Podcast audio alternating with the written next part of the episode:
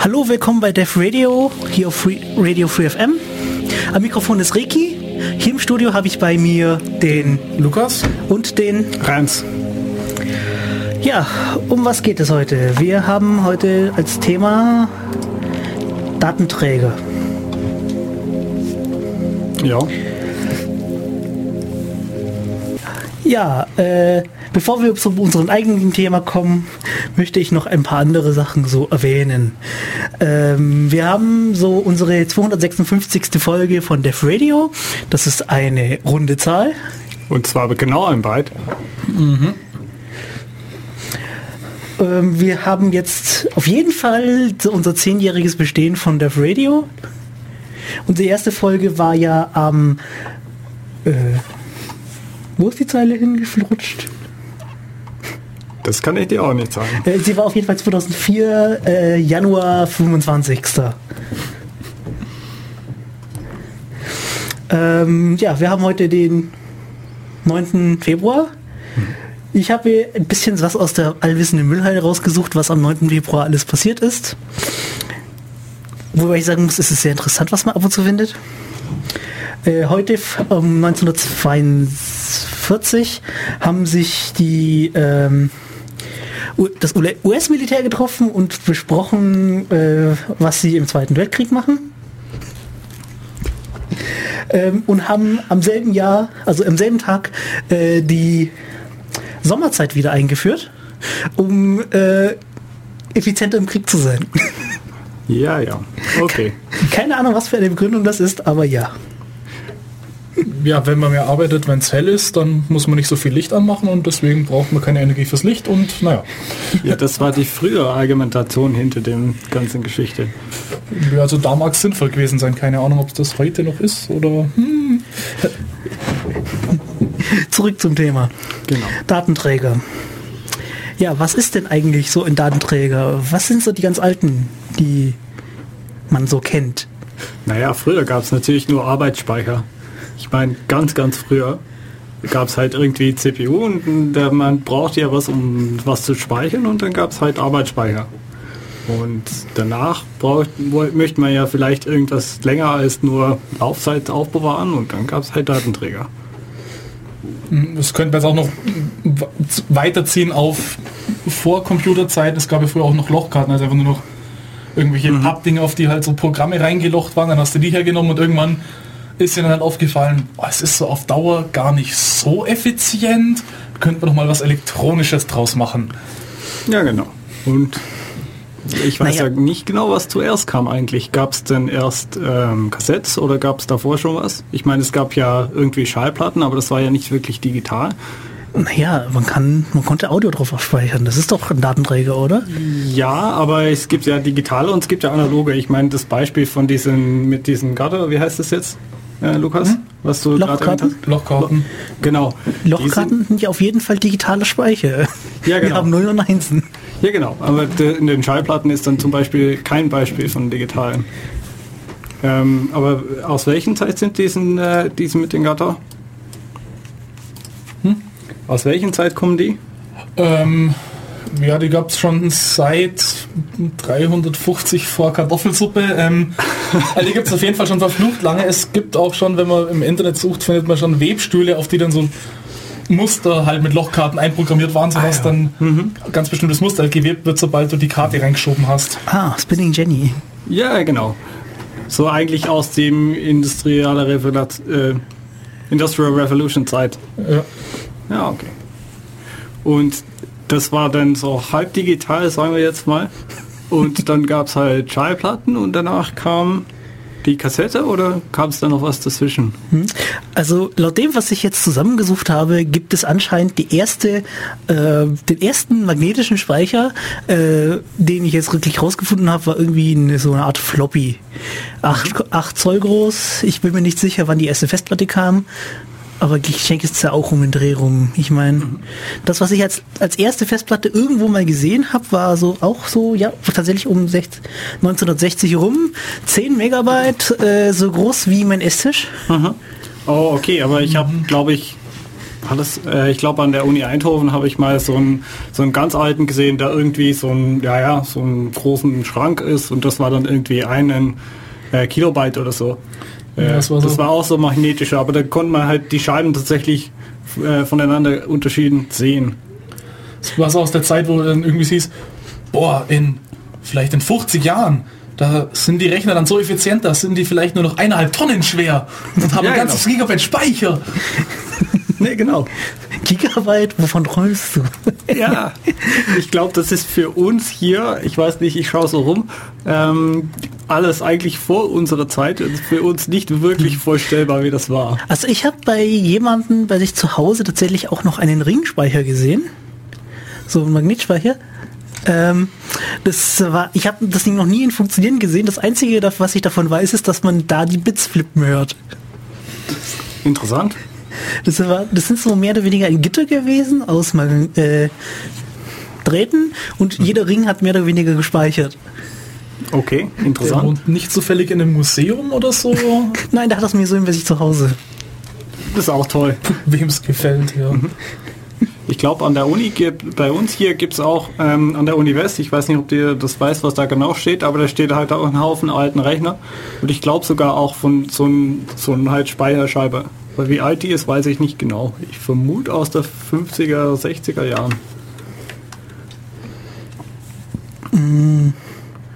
Und das war alles magnetisch, habe ich das richtig verstanden? Genau.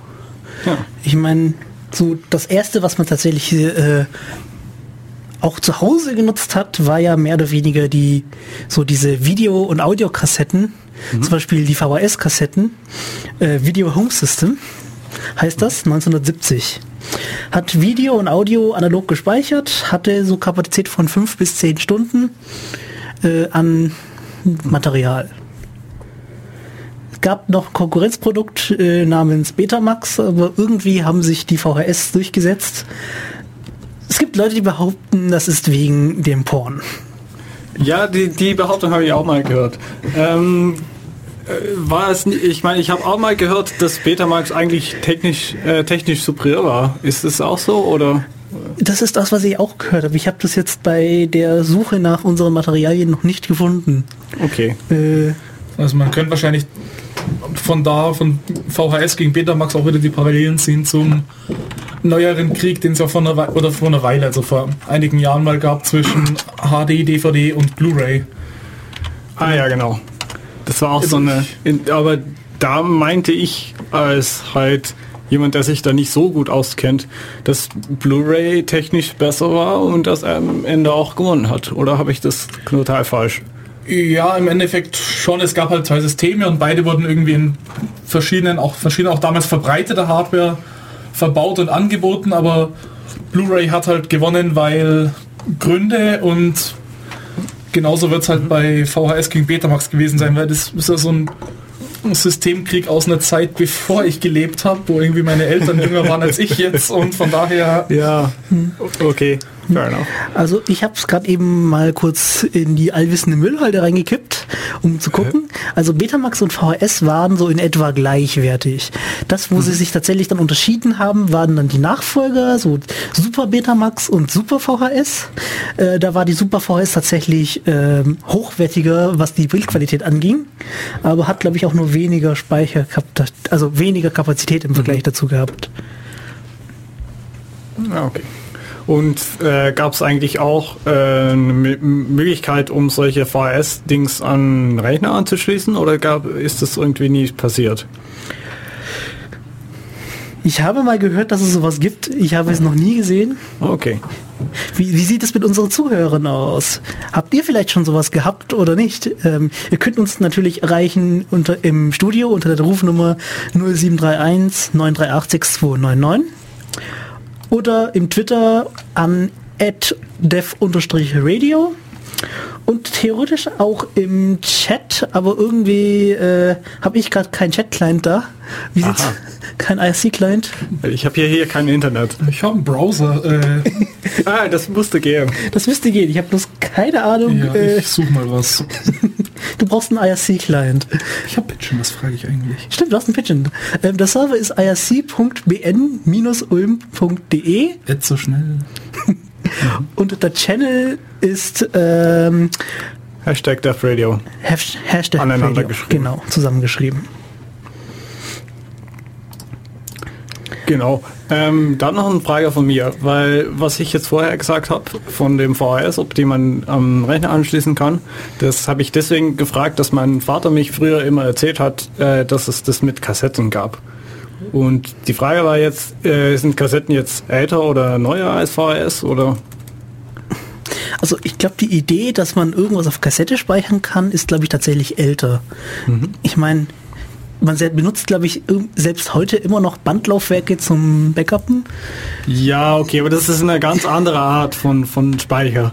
Äh, Naja, das sind diesen, diesen Backup-Tapes, die man mit irgendwie 1 bis 10 Terabyte beschreiben kann. Ja, aber das ist ja mehr oder weniger eine Kassette, die man reinschiebt und Daten draufstört. Ja, ich meine, ja, es ist irgendwie Es ist halt keine magnetischen VHS-Kassette. Speicher, aber es ist halt von äh, Struktur, glaube ich, ganz anders. sind aber auch heute noch im Einsatz, weil soweit ich jetzt weiß, zum Beispiel macht das Kids bei uns an der Uni oben die Backups auch noch darauf. Sprich, wenn irgendwas. Jein. Also sie haben es lange Zeit gemacht, ich weiß nicht, ob sie es immer noch machen, Sie machen das immer noch, aber so die Geschichten, die ich gehört habe, ist halt, wenn mal der Server abrauscht, dann ist dauert es halt auf 24 Stunden, dann hat man aus seinem tiefen, tiefen Verlies diese schwere, schwere Kiste geholt, spult dann, spult dann, spult dann und spielt ein. genau. Äh, das machen die aber nicht nur an der Uni oben, sondern auch ähm, äh, in der Uni Konstanz und ich glaube noch an einer anderen Uni. Es gibt halt dreimal Offsite-Backups und die sind halt täglich, das stimmt. Naja, wenn man weiß, wie man Bänder lagert, das ist so ziemlich so gleich, wie man VS-Kassetten lagern sollte. Ähm, Kühl und dunkel, kühl, dunkel und möglichst nicht nass. ja, wie Schokolade. Ja, ja. ja das Wichtige im Leben. Dann sollten die Dinger schon halten. Nee, genau. Ähm, was ich auch noch interessant fand, was mein Vater immer erzählt hat, äh, war, dass man nicht nur Kassette halt verwendet hat, um Speicher, als halt externen Speicher, sondern auch um neue Programme einzuladen. Und es gab dann irgendwo äh, laut ihm dann früher für so Radiosendungen, wo man halt, äh, die man halt aufnehmen konnte auf dem Kassette und das war halt nur da halt komische Geräusche und wenn man das dann aufgenommen hatte, konnte man den Kassette halt äh, einstecken und dann am Rechner hangen und damit dann Programme davon laden. Das, ja, habt ihr das mal mitgekriegt irgendwo? Oder bei Ihrer Suche vielleicht irgendwo gefunden, dass es das häufiger gab? Ich höre, dass es es immer wieder gibt, aber ich habe noch nie eins gesehen, gehört und konnte es irgendwo mal nachvollziehen. Ich glaube, es ist auch noch vor meiner Zeit gewesen. Also das Einzige, was ich weiß, dass es mag wohl anscheinend magische Daten auf der VHS gab, wenn man eine gute VHS hatte. Äh, ich weiß nicht, ob es Super VHS waren, wo man halt sagen konnte, ich möchte zum nächsten Kapitel vorspulen. Und wenn der, wenn der, CD, wenn der VHS-Player das konnte, ist er zum nächsten Kapitel vorgesprungen. Das ist aber cool. Ja, ja. Wir können das mal im, im, im Death Radio versuchen, so, so ein Programm auszusenden und dann aufzunehmen daheim und dann versuchen, das wieder, äh, wieder auszuführen. Das, das könnte mal ein tolles Experiment sein. Das wär, ist aber zum Zuhören vielleicht nicht so toll. Naja, wir können, Also wer auf fluchende ITler steht, die verzweifelt versuchen, irgendeine Technik zum Laufen zu kriegen, der ist dann wahrscheinlich sehr gut aufgehoben bei der Sendung. Ja, ja. Ähm, Naja, wir könnten das tatsächlich ja machen. Ich meine, wir, wenn wir wissen, in welchem Frequenzbereich äh, wir senden, also ich meine so in welcher Qualität wir senden, ähm, können wir das ja in einen Bereich reinlegen, der gerade so hörbar ist, Ja, zum Beispiel. damit, damit wir auch noch anderen Inhalte damit nebenbei spielen könnten. Das wäre interessant. Das wäre mal toll auszuprobieren, ja. Da können wir halt das zusammennehmen mit der Sendung äh, wegen äh, WLANs und so weiter. Da gab es nämlich auch eine Sendung, wo wir halt erklärt haben, wie das alles mit den Frequenzbereichen ist. Man ja, könnte halt äh, zum Beispiel die ähm, äh, das, was wir normalerweise aussenden, können wir hernehmen und da oben drauf können wir halt so ein äh, CDMA, für die, die es nicht kennen, äh, Code Division Multiplexing Verfahren verwenden, damit wir halt äh, unser Code in äh, Rausch umsetzen und den Rausch halt dabei spielen. Und das ist halt so ein wenig Rausch, aber über das ganze Frequenzspektrum, damit man es halt nicht stört. Das könnte tatsächlich funktionieren. Ah, das wäre cool. Gut. Gut, äh, im 7, nee Quatsch, 76 kam dann die etwas kleinere Floppy, das waren dann nur noch 5,25 Zoll, äh, mit Datenkapazität von 360 Kilobyte, ähm, mit, mit neueren Verfahren neueren, in Anführungsstrichen, Verfahren konnte man da bis zu 1,2 Megabyte draufsetzen, aber das war dann schon... 1,2 auf dem 5... Äh, ja, aber das waren dann schon echt seltene. Ah, die sind okay. dann auch nicht mehr besser gewesen, weil immer wieder Daten verloren gingen. Ah, okay. Weil ich weiß noch, dass der die neuere 3.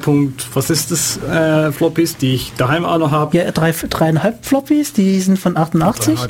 Die hatten maximal 2,88 MB, aber nee, nee, nee, waren das waren sehr seltene. Die, die häufiger waren, die 1,44 MB, ähm, die, war, die hat man öfters gefunden. Ja, genau, das sind die einzige, die ich mal gehabt habe die ich halt immer noch brauche, weil ich habe so einen tollen alten Laptop, wo ich halt irgendwie Floppies äh, drin stecken kann und weiterhin nichts. Ich habe auch keine Anschlüsse. Das ist ganz toll. Ich weiß nicht. Also ich hatte auch schon mit Floppies gearbeitet, äh, also mit dreieinhalb äh, Zoll Floppies und das Schlimme war dann immer, ich installiere Windows 3. Punkt irgendwas und ja, ich installiere, installiere und dann legen Sie, legen Sie Diskette 10 ein. Diskette ist nicht lesbar. Nein, genau. Äh, ich habe das früher immer gemacht mit, äh, mit halt äh, Computerspiele und ich habe dann halt Safe Games gehabt und haben alles auf dem Floppy gebackupt, ich und mein Bruder. Weil man braucht ja Backup, weil wenn der Rechner dann mal abstürzte, dann, dann braucht man halt die Safe Games und die musste man vielleicht auch übertragen auf einen neuen Rechner und das hat man alles mit Floppies gemacht und dann habe ich irgendwann selber einen Rechner gekauft und habe ich gemeint, da muss unbedingt ein Floppy Drive drehen, sonst kann ich bei Safe Games nicht haben. Aber es kam am Ende darauf hinaus, weil der, äh, ich war da halt bei so einem Computershop und der hat dann gemeint, ja, Floppy Drive, das macht doch keiner. Weil ich, ich habe da ein CD und ein DVD-Laufwerk, dann braucht man doch kein Floppy Drive mehr. Das war ganz lustig, weil ich habe das sehr länger an so einem Floppy Drive festgehalten. Floppy Drive ist immer wichtig. Jein. Ja, stimmt, wenn man sich mal spontan einen 3.1, Windows 3.1 installieren will. Ja, also man kann sich äh, man kann sich ein Windows 8 äh, installieren mit Floppies. Das sind halt nur 1400 Floppies. Ja, oh, so super. ja, okay. Ganz toll. Muss halt nur alle Naslange neu Ich glaube nicht ernsthaft. Es ist, glaube ich, nur ein, irgendein geschopptes Bild, auf, äh, das mal in so sozialen Medien rumgeistert. Oh ja. Das ist auch immer toll. Ich habe ne, so eine ähnliche Erfahrung auch mal mit Computerspiele gemacht, weil ich da, das war auch die Zeit, dass es nur halt CD-Laufwerken gab. Und dann war halt das DVD war ganz neu und ich habe dann irgendwie ein, ein DVD, äh, das war ein Spiel, der kam zuerst auf DVD aus und ich hatte halt das Problem, ich hatte kein DVD-Laufwerk. Ich wollte nicht irgendwie x 100 Euro ausgeben für so ein Ding.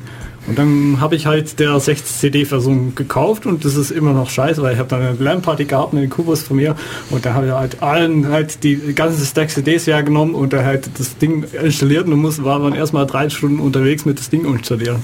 oh, das war eine andere Zeit. Ey. Zu, zu CDs und DVDs wollen wir später kommen. Ja, das glaube ich auch. Das, was irgendwie jetzt in Vergessenheit geraten sind, sind ZIP-Laufwerke. Mhm. Kam 1994 raus, ähm, war eigentlich mehr oder weniger damals schon was sehr Tolles. Ich meine, es war ein magnetisches äh, Speichermedium, auswechselbar und man konnte es halt wieder beschreiben. Es hatte schon so in der ersten Form so 100 Megabyte. Das ist halt schon viel. Da passen mehr als nur ein Safe Game drauf. Ja, genau. Da könnte man zum Beispiel, da konnte man zum Beispiel Windows 3 auf nur eine ein Laufwerk draufsetzen. Yes. Das angenommen, das, angenommen das BIOS uns unterstützt, das Laufwerk. wir hatten immer so ein externes Laufwerk dafür. Das hat eigentlich auf jeder Windows-Rechner funktioniert, weil wir hatten ja irgendwie Treiber und so und dann hat das getan. Ja, ich habe noch so eins irgendwo mit mir rumliegen. Hat eine, ah, Parallel, hat eine Parallelschnittstelle äh, zum Anschließen, äh, nur mein Laptop hat keine mehr. Ah, scheiße. und ich bin, noch zu, ich bin mir noch zu geizig, mir ein ZIP-Laufwerk mit USB-Anschluss zu kaufen. Ja, gut, das würde ich auch verstehen. Ist so ein ZIP-Laufwerk, nee, das war eine ganz komische Erfahrung. Also ähm, eins muss man den ZIP-Laufwerken schon sagen, sie sind, obwohl sie genauso groß sind, halt haben nicht äh, höhere Speicherdichte mhm. und sie halten. Kosten aber irgendwie auch ein paar Euro. Ich schaue gerade mal. Ähm, das also, Beste, was ich sehe bei Amazon.com, waren gleich mal so 190 Dollar. Boah, pro, pro, pro, Diskette? nee, also nee, nee. Pro, Laufwerk. Äh, Laufwerk. Ja, ähm, ja, die sind halt schon alt. Ich bin mir nicht mehr sicher, ob iOmega die überhaupt noch herstellt. Ich vermute das eher nicht. Ist von iOmega, keine Ahnung. Mhm. Ja, das heißt noch nicht, dass sie es noch bauen. Das kann auch eine alte sein. Mhm. Aber ich habe halt mir mal welche aus dem Archiv gekramt und mal alle ausprobiert sie waren alle lesbar und ich hatte da zum Beispiel auch noch Daten vom Vorbesitzer drauf gehabt. Ja, Es gut. waren hauptsächlich MIDIs. MIDI-Files. Ah, okay. Ah, das gab's auch mal, ja. Ja, ja, ja, genau. Nee, ähm, ich habe damals immer gemeint, weil mein Vater hat so ein, so ein, so ein ZIP-Laufwerk gekauft und das war irgendwie 100 M und das, ich habe mir immer gewundert, warum er das gekauft hatte, weil wir hatten halt ähm, ein, zwei Jahre später gab's halt ähm, CD, äh, schreibbare CDs und da konnte man halt 700 draufhauen und ich habe, ja, da Naja. habe ich einen Haufen CDs und die kann ich alle noch lesen, also auch, auch aus dem Zeit eigentlich. Also ZIP-Lauf, ZIP-Laufwerke haben später 700, bis zu 750 MB ähm, speichern können. Sind aber halt in Vergessenheit geraten, weil sie halt relativ teuer sind, wie Lukas gerade gesagt hat. Ähm, ja, damit haben wir mehr oder weniger die magnetischen Speichermedien mal vorerst abgehandelt. Jein, ich meine, es gibt natürlich noch eine wichtige, die wir vergessen haben. Ui, die wären Äh, der Harddisk. Festplatten. Ja, Festplatten. Ja, äh, stimmt. Viel zu Eigentlich- modern, kommt später. Nee, nee, äh, Nee, Festplatten nee, gab es schon, recht, ja. Festplatten gab's schon seit weiß was ich wie lang. Ähm, ja, äh, man hat sie halt früher mit also ich hatte noch einen Rechner gehabt, wo ich dann tatsächlich in meinem BIOS, also dem Grundsystem im Computer, wie man sagt, ähm, musste ich noch die Anzahl der Zylinder, äh, Köpfe und Sektoren eingeben. Ja, okay. Das ist aber ganz, ganz. Also Zylinder waren ja mehr oder weniger, wie viele Ringe man hatte, ne? Ah, okay. Die Sektoren waren ja, wie viele Bereiche man pro Ring hatte. Und was waren die Köpfe? Die Köpfe sind, sind die Dinge, die drin Ah, die bewegen, um es Scheiben. zu lesen. Genau, Ja, die Anzahl der ja. Scheiben übereinander. Das, das, Genau. das mit dem Zylinder habe ich nie verstanden. Ich habe das auch mal in Vorlesungen gehabt, irgendwie bei so einem Linux-System und das, nee, gut, Hm. nie verstanden. Ja, das hat man dann äh, schon relativ bald abgelöst, äh, weil wenn man sich dann so vorstellt, man teilt einen so eine Festplatte in gleich viele Sektoren auf, dann hat man irgendwie ähm, mh, sozusagen innen drin weniger Fläche pro Sektor, aber außen drin irgendwie mehr Fläche. Ah, Also ist man davon abgekommen und hat dann Logical Block Addressing gemacht. Ähm, wobei das irgendwie nicht auszusterben war bis, keine Ahnung, äh, es hat sich gehalten bis, ich glaube, das letzte System, was ich damit tatsächlich am Laufen sehen hatte, war ein Windows 2000 oder Windows Millennium. Oh, Millennium. gut. Also Äh, ME. Ja, ich nee, wollte nicht nicht rum sagen. auf, wir wollen hier nicht rumbashen. Nee, genau. Das machen wir in einer anderen Sendung. Ganz gerne. Ich bin dabei. Okay, ähm, ja. Äh, kündigst du uns ein nächstes Lied an, Lukas?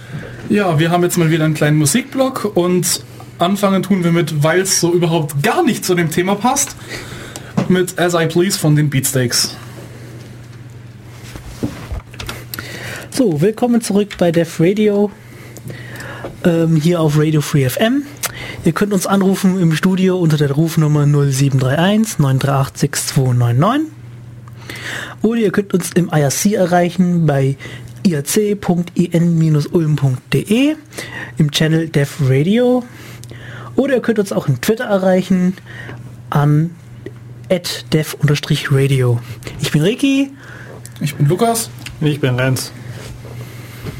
So, wir hatten das Thema Datenträger. Wir hatten vorher mehr oder weniger Ja, äh, die, ganze- gängigen, die gängigen oder damals gängigen äh, magnetischen Datenträger durch Genau. ähm, und wollen dann äh, in Richtung aktuelle Datenträger gehen. Ähm, Ja, genau. Der erste Schritt dahin hat irgendwie mehr oder weniger Sony versucht. Naja, was heißt versucht? Eigentlich, äh, eigentlich kam ja zuerst die Laserdisc, die, der optische Datenträger Laserdisc. Viele fragen sich, was ist Laserdisc? Ja, Gibt's Laser. eigentlich nicht, oder? Doch, es ist immer noch. Ja, ich nicht finde, mehr. es gibt es immer noch. Okay, ich nehme alles zurück. Ähm, also Karaoke-Liebhaber werden lieben Laserdisc über alles, weil die im Vergleich zu DVDs einfach immer noch um Längen besser sind. Sie sind halt nur etwas bulky, weil die sind so groß wie Schallplatten und haben maximal eine Stunde ähm, Abspiel. Das ist doch Dauer. viel länger als eine Schallplatte. Schon. Ich meine, eine Schallplatte macht ja eine noch eine kurz, kleine halbe Stunde. Karaoke-Fans sind auch eh komisch. Ähm, Okay, das ist eine gefährliche Aussage.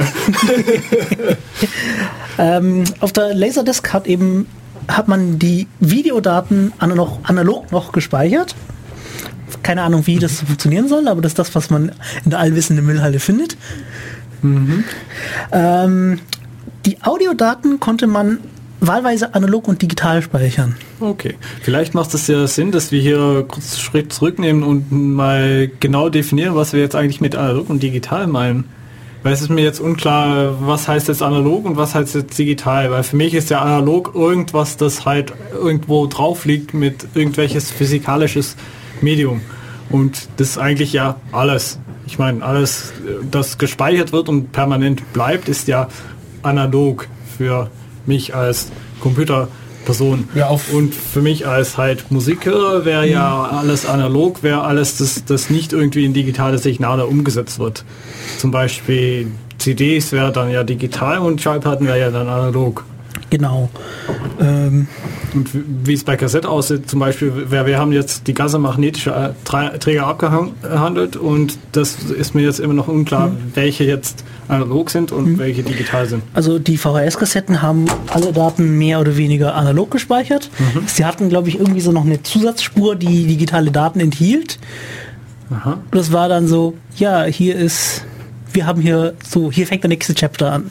Ah, okay, das so der digitale Teil war eigentlich nur, um anzugeben, hier fängt jetzt was an und hier ist jetzt was anders und die tatsächliche Daten sind dann allen ähm, analog gespeichert worden. Okay. Und das hat dann funktioniert. Ich meine, ich weiß ja, bei Schallplatten ist es mehr oder weniger so ein äh, Formteil und wenn man halt so ein ähm, äh, kleines Zugchen Metall nimmt und dann irgendwie ein Trechter dran, dann kann man halt das Ding abspielen, ohne irgendwie Lauf, Laufwerk oder was dann auch immer. Man muss halt nur sorgen, dass das Ding dreht und das geht ja bei digitale Sachen, glaube ich, nicht. Oder? Bei, bei digitale Sachen muss ich ja irgendwie umrechnen, sage ich jetzt mal. Weil ich habe ja ein, ein enkodiertes Signal und das, ich glaube, das ist vielleicht, wo der Unterschied genau liegt zwischen analog und digital. Bei digital ist ja irgendwie encoded, kann man ja zurückrechnen. Und bei Ja. analog ist es ja quasi sofort abspielen. Ich tue mir ein bisschen schwer, bei einem VS, die bekannt ist, dass man analog speichert, äh, das Ding ohne Abspielgerät anzuschauen. Sinnvoll.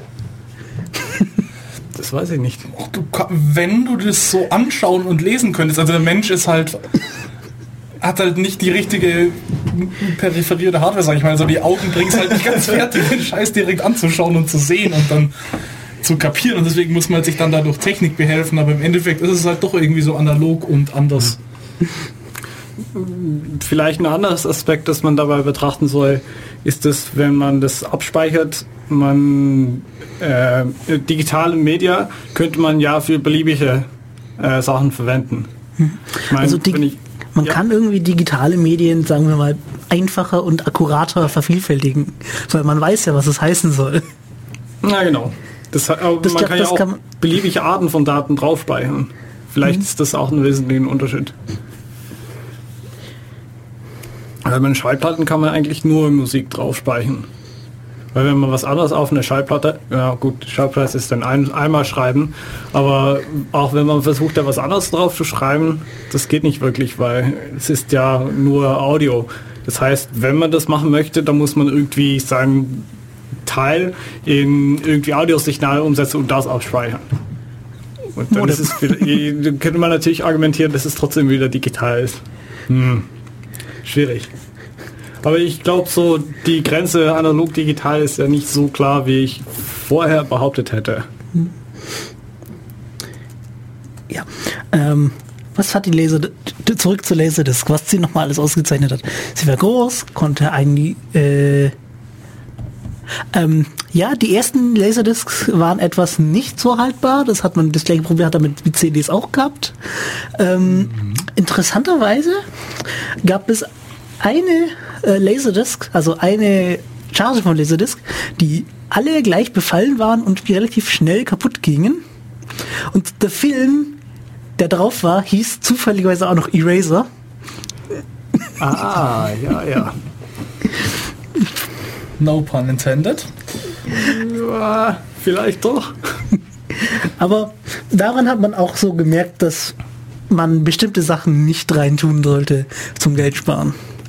Ich meine, gleich so ähnliche Probleme hat man mit der CD ja auch. Äh, die Kompaktdisk 1992 als erstes rausgekommen.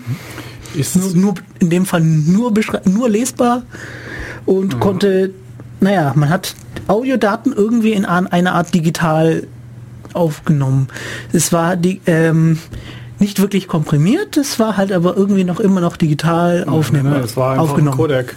Es gab einfach einen Codec, der das Ding umgesetzt hat. Hm? Und das war so, so WAF, aber nicht so ganz. So was war es, glaube ich. Äh, meine Frage wäre eigentlich gewesen, äh, ich, hab, ich meinte mal gehört zu haben, dass Sony und Philips das eigentlich zusammen entwickelt haben, den CD. Stimmt das? Ähm, es gab sicherlich ein Konsortium, das das irgendwie gebaut hat. Mhm. Ja, ich meinte, das war hauptsächlich Philips und Sony. Aber weil du gerade erklärt hast, dass Laserdisc auch von Sony war, wollte ich eigentlich wissen, hat man das irgendwie die Fehler von, von halt Laserdiscs irgendwie korrigiert oder hat man das mit rein, ist es mit reingeflossen oder hat man das einfach äh, ignoriert? Äh, Laserdisc habe ich jetzt nicht gesagt, dass es von Sony ist, aber ich habe, oh, hab es ist aber auf jeden Fall irgendwie reingeflossen, also insbesondere ah. diese Sache mit, dass die Silberschicht irgendwie alle abge abgeblättert ist. Ah, ja. Äh, das ist auf jeden Fall mit reingeflossen. Ähm, die ersten Kompaktdiscs hatten auch tatsächlich eine sehr ähm, genaue Definition, was möglich ist und was nicht ähm, also wie dick sie sein darf, wie es war alles genau definiert. Okay. Und es hat sich in der Zeit, Laufe der Zeit immer wieder weiter aufgeweicht. Mhm.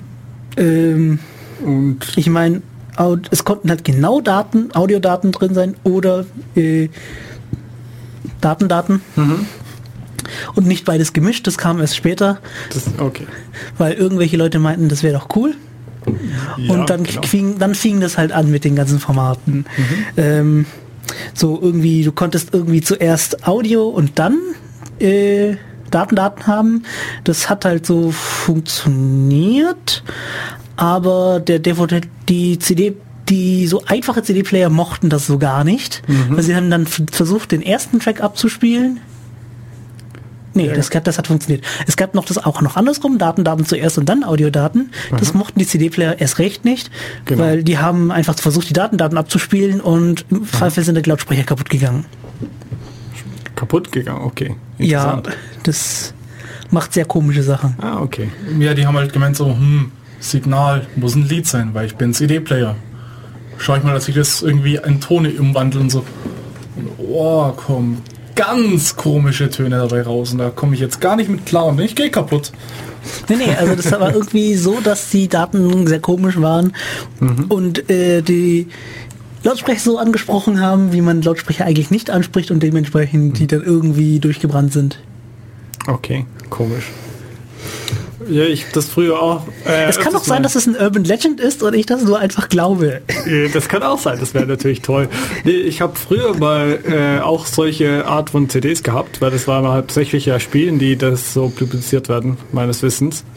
Weil dann ist halt ersten Track ist ja halt das Spiel und alles, was danach kommt, sind halt Musiktracks. Und aus irgendeiner Grund keine Ahnung welcher, hat man gemeint, man sollte doch 90% der CD halt voll machen mit Musik statt mit Spielcontent, weil ja, ähm, naja, es war für, es ist einfacher.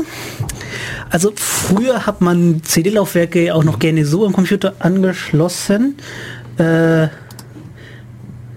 dass äh, man einen, einen direkten Kanal vom CD-Player auf die äh, Soundkarte hatte. Ah. Und damit musste man, wenn die, das Ding schon im richtigen Format abgespeichert war, war halt im CD-Laufwerk schon direkt ein CD-Player integriert, der hat dann einfach nur noch abspielen müssen, mhm. während der Computer dann damit nichts mehr zu tun hatte. Ah, okay. Und der hatte dann keine Leistung drauf gebraucht. Ja, okay. Das, das macht tatsächlich Sinn. Wow. Habe ich doch was Neues gelernt. Ja, das Kabel gibt es zwar immer noch, aber irgendwie sehe ich immer mehr Rechner, wo das nicht mehr angeschlossen wird. Ah, okay. Und dann funktionieren plötzlich alte Spiele nicht mehr, weil so, wo kommt die Musik? Ah, weil das ist irgendwie, ist es mit dem, dem Knöpfen, der früher mal drauf waren.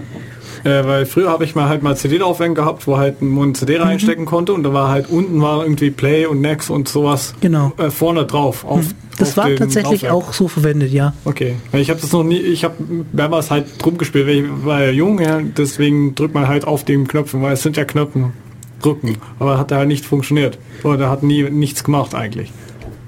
Ja. Dann immer komisch. Es musste halt das Richtige drin liegen. Aha, okay.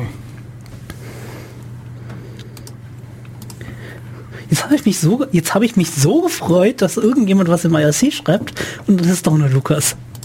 Ähm. was hast du geschrieben? Es kam gerade bei mir erst an.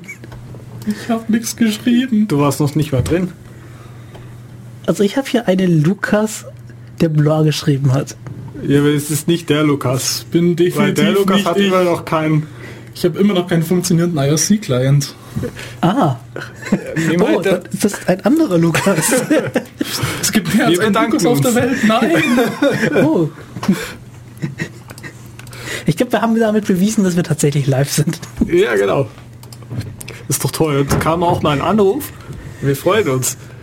Es ja, gibt Interaktion. Ähm, wir hatten vorher, während, der Musik, während Musik lief, aus Versehen geredet und hat uns Matu angerufen und ähm, gesagt, dass wir, wir im Radio zu hören sind und gefragt, ob das tatsächlich Absicht ist. Das war eher so nicht Absicht. Ich habe von den drei Mikrofonknöpfen einen vergessen. Ganz toll. Ja, ja. Naja, das ist auf jeden Fall mal ein gutes Zeichen, dass man auch zuhört. ähm, was gibt es dann neben CDs noch? Weil da sind wir aufgehört. Ja, ähm, bei CDs hat man mehrere Formate definiert und sehr magische Sachen damit gemacht. Mhm. Ähm, du hast sicherlich von der Video-CD schon mal gehört? Jein, nur als halt Magic von irgendwelches Programm, das mich CDs schreiben lässt. Ähm, es, macht, es macht auch sehr starke Magic. Und zwar schreibt das ja pro Sektor, wenn du eine Video-CD schreibst, schreibt das pro Sektor irgendwie so 10% mehr Daten auf den Sektor. ah, und, das, und der diese, nimmt halt diesen, diesen Checkbit, äh, schreibt er. Diese, diese 10% nutzt er dazu, um das Audiosignal reinzuschreiben, den Rest benutzt er für Daten, äh, für ah, Videodaten. Okay. Grausige Qualität. Hm. Macht es vielleicht Sinn, noch über den tatsächlichen Technologie, die da drunter liegt, zu reden? Oder habt ihr da nicht irgendwie nachgeschlagen, wie das genau funktioniert? Ich habe da irgendwann mal eine Erklärung gehabt, wie das ungefähr funktioniert. Und das sei nämlich wohl, das ist halt irgendwie eine Laser und die macht halt aus Reflexion. Damit kann er die Daten auslesen. Mhm. Und es gab halt, das Neue beim CD war halt, dass es irgendwie viele Checkbits drin waren. Und da hat man dann irgendwie schlau auf dem CD gekodiert, damit man halt, äh, auch wenn mal welche Bits nicht da waren, konnte man trotzdem noch die, das Ganze rekonstruieren. Es war ja so ein, so ein Error-Correcting-Code, dass man vielleicht auch Netzwerk Der war dabei, der ist dabei.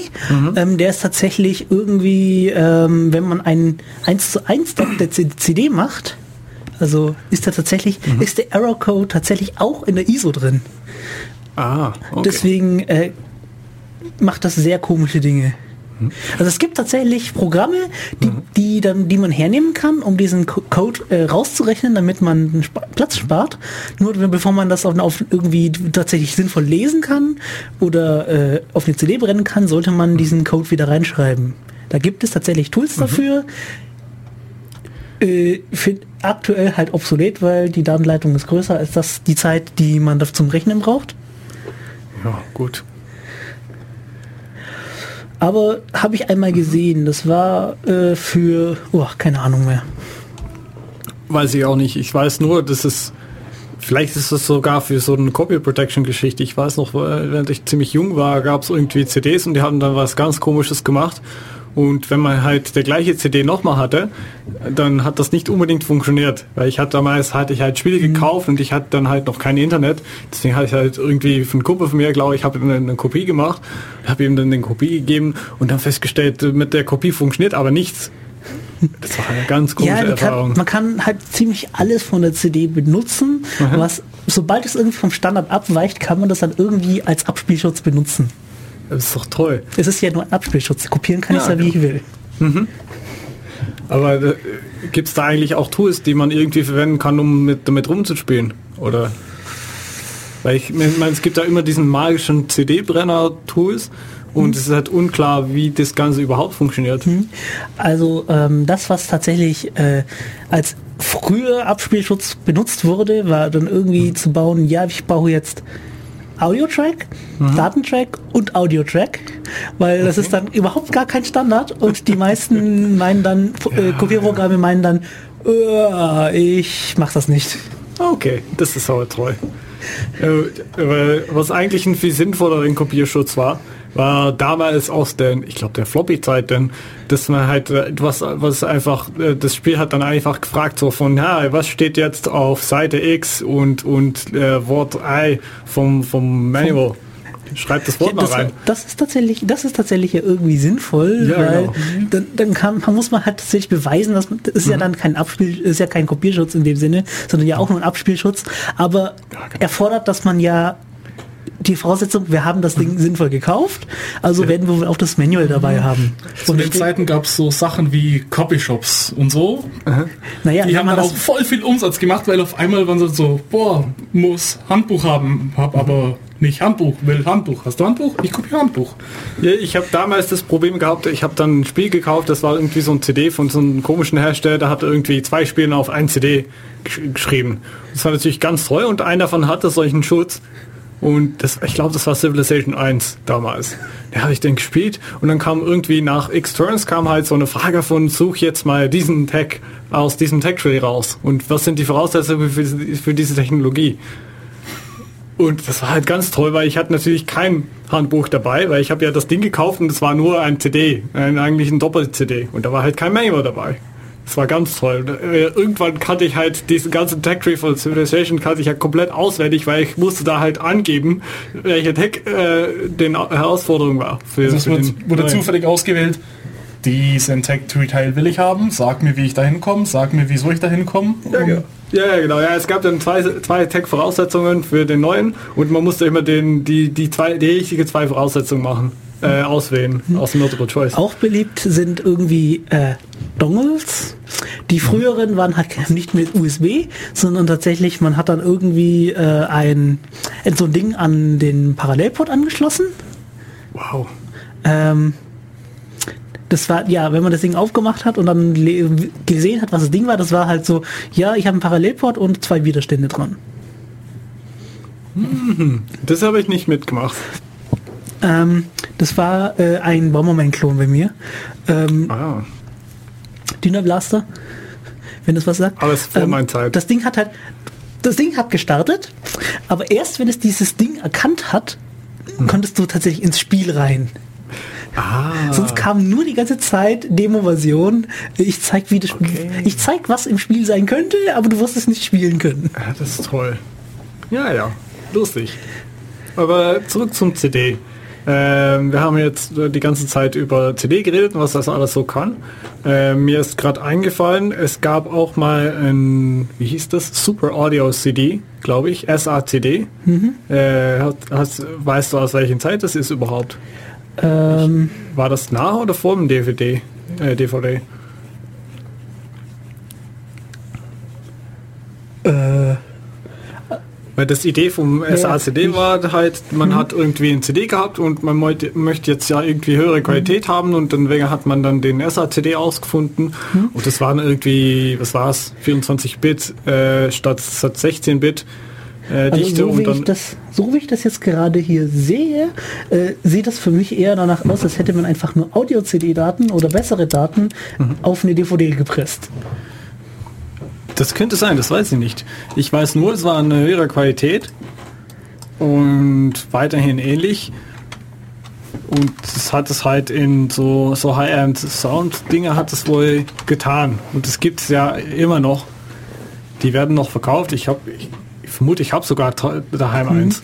Also äh, eine CD hatte einen Laser mit 780 Nanometer Wellenlänge verwendet, während mhm. die Super Audio CD ähm, nur noch äh, 650 Nanometer hatte. Mhm. Ich glaube, dass das dasselbe war wie bei der DVD. Äh, Okay. Ziemlich sicher so, ich glaube, ziemlich sicher sogar, weil DVD ist ja bekannt, dass sie ja einen kleinen, einen feineren Laser verwendet. Ja, 650 mm Nanometer. Okay.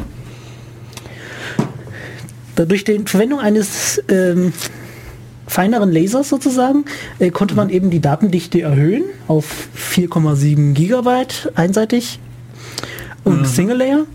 Man konnte, wenn man es ausnu- komplett ausgenutzt hat, also Double-Sided und Double Layer, konnte man insgesamt 17, 17 Gigabyte draufsetzen. 17 sogar. Okay. Ja, ja. Ja, neun, so auf der einen Ja, Seite was und Sinn, auf der ja. anderen Seite was.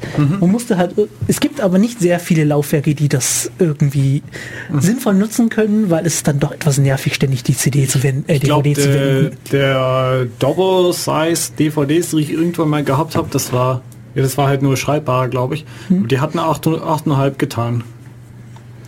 Und ich meine, Ja, das, das- war das Maximum. Das war, nee, also du, kon du konntest ta- tatsächlich alles kombinieren, mehr oder weniger. Ah, okay. Du konntest halt sagen, du willst die DVD 9, das ist halt die Doppelseite, äh, die Mhm. Ja. Doppel äh, Layer. Ja. Und du konntest sie dann auch noch ähm, Double-sided. Double-Sided Ah, haben, dann war das halt ein bisschen mehr. Beidseitig. Ah, das ist ganz toll. Es gibt aber nicht viele Laufwerke, die das sinnvoll können. Bloß damit kamen dann auch schon, kamen dann Leute auf die Idee, ich mache was komplett Neues. Ich mache auf der einen Seite äh, CD-Daten, CD, damit ich es ausspielen kann, abspielen kann im Laufwerk. Und auf der anderen Seite mache ich äh, mit DVD-Pressung ein äh, Daten und Video. Okay. An sich eine coole Idee. Das Problem ist nur, dadurch, dass ähm, die DVD feinere ähm, Sachen hatte, hat das Ding keinen den Standard nicht unterstützt. Es war äh, etwa ein Viertel äh, flacher, als der Standard vorgesehen hat. Demnach konnte, das, konnte dieses Ding, als es verkauft wurde, nicht das CD-Logo drauf haben. Weil das CD-Logo hat tatsächlich definiert, was es, wie groß es sein muss. Ah, okay. Ich weiß jetzt gerade nicht, welches es war, aber es gab, äh, welche CD und welches Spiel es war, aber es gab es. Ja, ja, das ist ähnlich so wie beim, bei irgendwie Ausweise und so weiter. Das ist auch ein vordefinierte große und länger und dicke und wenn man davon abweicht, ist auch alles ganz böse. Nee, genau. Aber äh, noch zum Thema CDs, weil wir haben jetzt die ganze Zeit von halt einmal Schreib, äh, einmal Lese, äh, nur Lese, Entschuldigung, CDs geredet. Es gab auch mal schreibbare CDs. Das weiß ich noch, weil ich habe damals irgendwie so ein Ding gehabt, wo ich halt selber Daten draufschreiben konnte. Und zwar ja die CD-R, CDR halt, Recordable, ähm, kam 92 raus, mehr oder weniger für den Markt. So wirklich sinnvoll verwenden konnte man das Ding, glaube ich, erst später. Ähm, 92 war schreibbar, wann war dann der normalen? Äh, 82, zehn Jahre vorher. Ach, 82, okay, habe ich falsch verstanden, danke. Und äh, es gab es halt nur Minus R, glaube ich, ja? Weil bei, D bei DVD gab es ja noch Es zwei halt- Standarten. Es gab halt nur den einen Standard, weil sinnvollerweise alle dran hoffentlich gearbeitet haben. Ja, das war bei DVD ganz anders, aber ich glaube, da kommen wir dann nachher noch drauf zurück. Aber dann gab es halt Minus R, aber es gab auch noch Minus RW. Ja, das war dann die wiederbeschreibbaren. Ja, stimmt.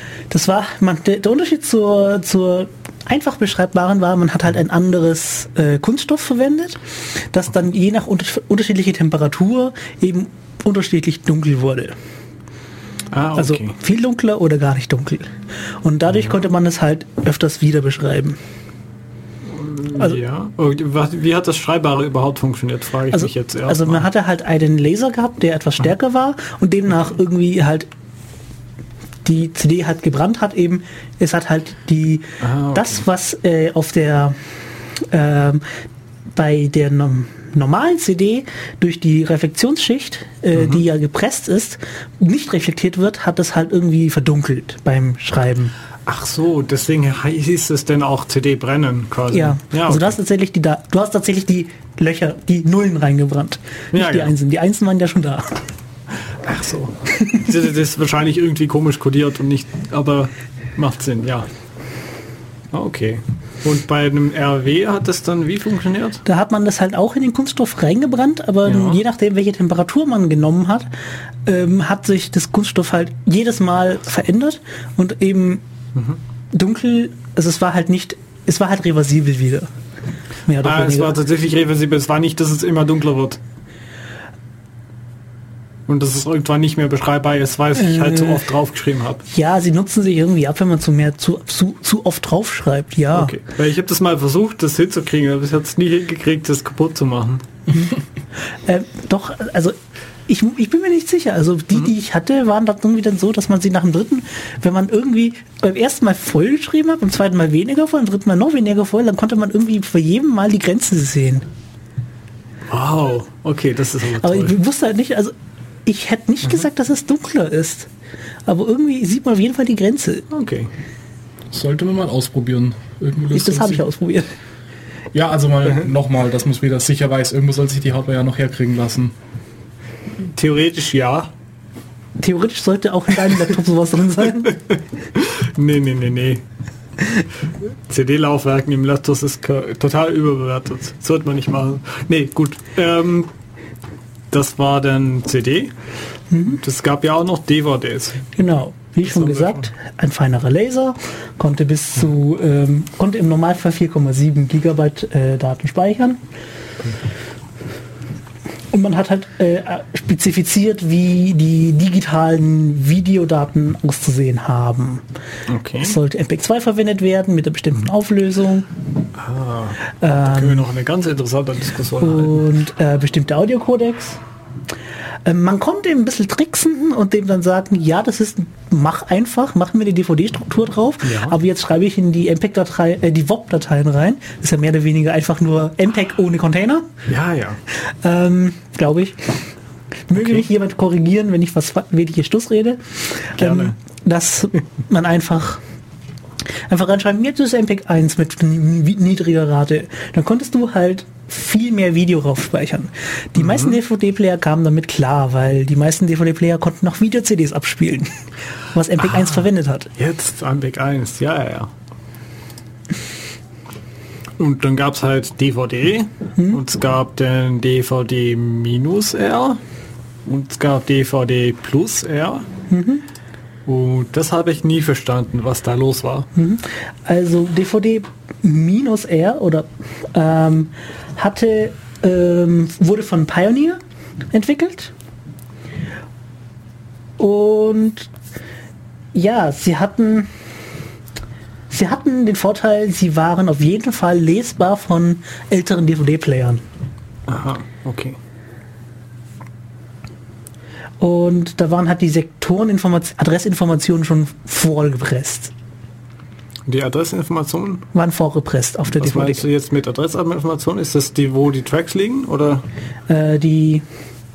Ich weiß nicht, ich verstehe ich versteh die DVD auch nicht so gut. Aber sie Ah, waren okay. jedenfalls da. Sie waren, vor, Aha. sie waren schon vorgefertigt. Dann gab es halt die DVD Plus R Ja. ähm, von Philips und Sony mit ihrer DVD Plus RW in Allianz. RW sogar. Ja, es das- gab ja R und RW. Ja, und ja, aber die Plus, und äh, die Plus haben, also die Plus haben als Logo immer das RW-Logo gehabt. Aha. Okay, weil ich weiß noch, dass ich früher wollte ich irgendwann mal DVDs kaufen und da gab es halt Plus und Minus und R und RW und, und dann noch beliebige Kombinationen draus. Mhm. Und ich habe das dann irgendwann einfach mal welche gekauft und das hat dann funktioniert, aber es Mhm. war irgendwie verwirrend. Gerade wenn man sich da nicht auskennt und nicht Informatiker ist. Also sie waren, die DVD Plus R hatten dann irgendwie andere Vorteile gehabt. Ähm, und ja, sie waren mehr oder weniger beide gleichwertig, weil neuere Player konnten einfach alles abspielen. Und neuere Brenner können auch alles beides bespielen. Ja, Deswegen genau. kann man nicht wirklich sagen, dass da jemand verloren hat oder nicht. Okay. Also man. Die einen empfehlen dann einen irgendwie, ja, wir nehmen, nimm für Kompatibilität minus R, aber plus RW, ähm, weil. Weil halt. Ja, ja. Okay, äh, minus R wegen Kompatibilität, die tatsächlich ja auch wirklich kompa äh, kompatibler waren. Plus, aber plus RW äh, wegen irgendeinem anderen Grund. Genauso kam dann später, haben sie dann, um sich zu übertrümpfen, eben versucht frühzeitig Double-Layer-Brennen Brennen einzuführen. Hat halt gebraucht, dass eben auch der brennende Laser äh, dementsprechende Linsen brauchte, um richtig sinnvoll fokussieren zu können. Okay. Es war halt zwei, tatsächlich zwei unterschiedliche Leser und nicht irgendwie ein Leser, der einfach runtergedreht wird, wenn es halt lesen muss statt brennen. Ich weiß es nicht. Ja. Also ich, ich auch nicht. Also ich habe bisher nur einen, also wenn ich so einen DVD-Brenner auseinandernehme, was ich schon mal gemacht habe, sehe ich nur eine Laserdiode drin. Ja, okay. Das ist dann wahrscheinlich tatsächlich so. Oder sind halt zwei, ja, gut. Das Einzige, wo ich zwei Laserdioden drin habe, ist, wenn ich eine Kombination von ähm, Blu-ray und ähm, DVD habe. Ah, das macht ja Sinn. Weil ich, aber ich glaube, das Thema Blu-ray und HD, DVD und alles anderen, das kommt dann nachher, oder? Bitte? Das kommt dann nachher, diesen Blu-ray und DVD. Mhm, kommt dann nachher. Genau. Ähm, nach Musikpause, Lukas, was haben wir als nächstes? Das erste Lied von unserer wunderbaren Musikpause ist Fear Campaign von, der, von Fear Factory. Ah, toll. Willkommen zurück bei Def Radio, hier bei Radio Free FM. Ihr könnt uns erreichen im Studio unter Telefonnummer 0731 938 6299, im IRC auf in-ulm.de, Entschuldigung, IRC, in-ulm.de oder auch im Twitter at dev-radio. Zum ersten Mal ist endlich mal was im Chat los. Wir Naja, freuen uns. Äh, Das erste Mal, als ich hier war als Gast, war, war auch was los, weil ich habe dann irgendwie versucht, das anzutreiben, aber das hat damals nie funktioniert. Wir freuen uns, dass jetzt endlich mal Rücksprache kommt. Wir danken uns dafür. Ich lese den Nick hier mal vor. Ghosty hat gerade geschrieben, der Vorteil bei Plus RW ist CAV. Ähm, das bedeutet, dass eine schnellere Positionierung des Laserstrahls möglich ist, da die Drehzahl nicht zusätzlich verändert werden muss. Äh, CAV, Moment, den Begriff habe ich irgendwann mal gelesen. Ich nicht, ehrlich Äh, gesagt. Ich nichts wisse, nicht Das hat damit zu tun, äh, wie schnell, oh, wie viel Daten pro Umdrehung. Oder ob pro Winkel oder pro Strecke. Ah, okay. Und wofür steht das CAV? Äh, Moment, ich habe schon wieder weggeklickt. Ah, okay, ganz voll. Ich möchte nicht dafür sorgen, dass hier der Rechner, mit dem ich hier die Musik auch noch abspiele, gleich abschmiert. Und auch noch das IRC. Das wäre Oh ganz no. schlecht. Sonst nehmen wir einfach das Thema von Minidiscs weiter. Äh, Ja, äh, Minidisc. Ähm, ja, äh, haben wir vorher vollkommen vergessen noch zu erwähnen, bevor wir, zu die, wir zur DVD kamen. Die Minidisc fällt in die magneto-optischen Medien rein. Das klingt so, so tolles Sci-Fi. Ja, ja. Äh, es ist ja mehr oder weniger fancy.